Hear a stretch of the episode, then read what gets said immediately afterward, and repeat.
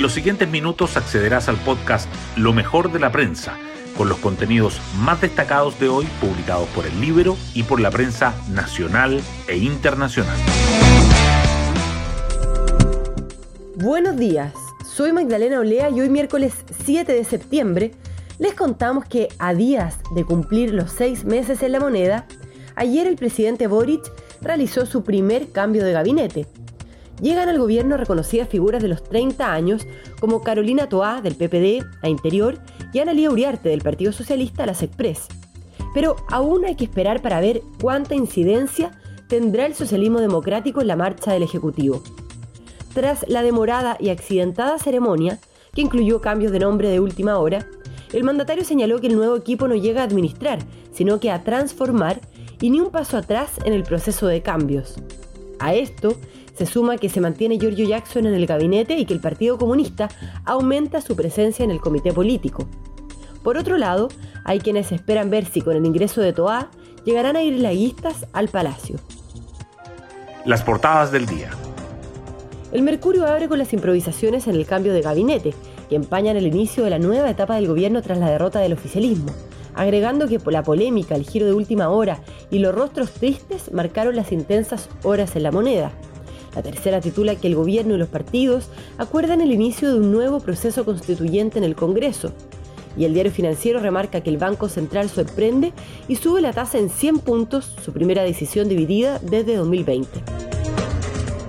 Otro tema destacado en el Mercurio son que las ISAPRES tienen hasta mañana para notificar a la Superintendencia de Salud sobre el reajuste de los planes y que la nueva primera ministra del Reino Unido, Liz Truss, promete sacar al país de la tormenta. La tercera, en tanto, resalta que graves incidentes en movilización estudiantil estresaron aún más la agenda del Ejecutivo, que Boris Johnson deja el cargo del primer ministro británico luego de tres complejos años y que Justin Bieber cancela el show por problemas de salud. El diario financiero, por su parte, subraya que Hacienda define cambios en 15 puntos de la reforma tributaria y agrega ajustes a antiilusión y fondos de inversión, y que Newmark regresa a Chile con nueva estrategia y busca impulsar a las empresas emergentes.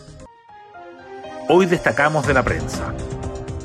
Ayer se produjo un accidentado primer cambio de gabinete de Boric, con hora y media de retraso, por la frustrada designación de Nicolás Cataldo del Partido Comunista como subsecretario del Interior. Carolina Toá del PPD y Ana Lía Uriarte del Partido Socialista asumen en Interior y en Sexpress, mientras que Giorgio Jackson pasa a Desarrollo Social.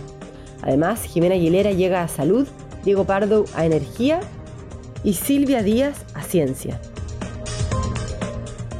El mundo político valora la mayor experiencia, pero cuestiona la improvisación. El cambio de gabinete generó diversas reacciones. Chile Vamos destacó el reemplazo de Sitges y de Jackson por Toa y Uriarte, considerando la experiencia de ambas y sus nexos con los parlamentarios. Los analistas agregan que el ajuste descomprime la moneda porque Interior y Sexpress eran los cuellos de botella. Desde el oficialismo aclaran que no hay un cambio de rumbo.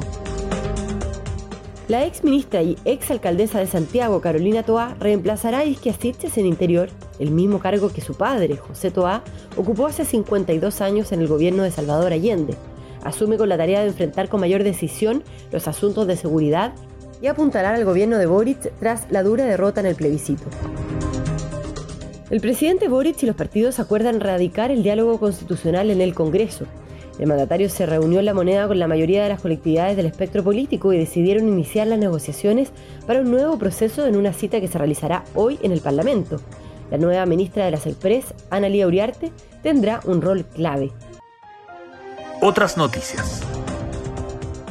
El Banco Central sorprendió con el aumento de 100 puntos en la tasa de política monetaria, pero apunta al cierre del ciclo de alzas. Consejo del ente emisor, en decisión dividida, elevó el tipo de interés referencial de 9,75 a 10,75%. La oposición se resta de la cita con Hacienda por la reforma tributaria.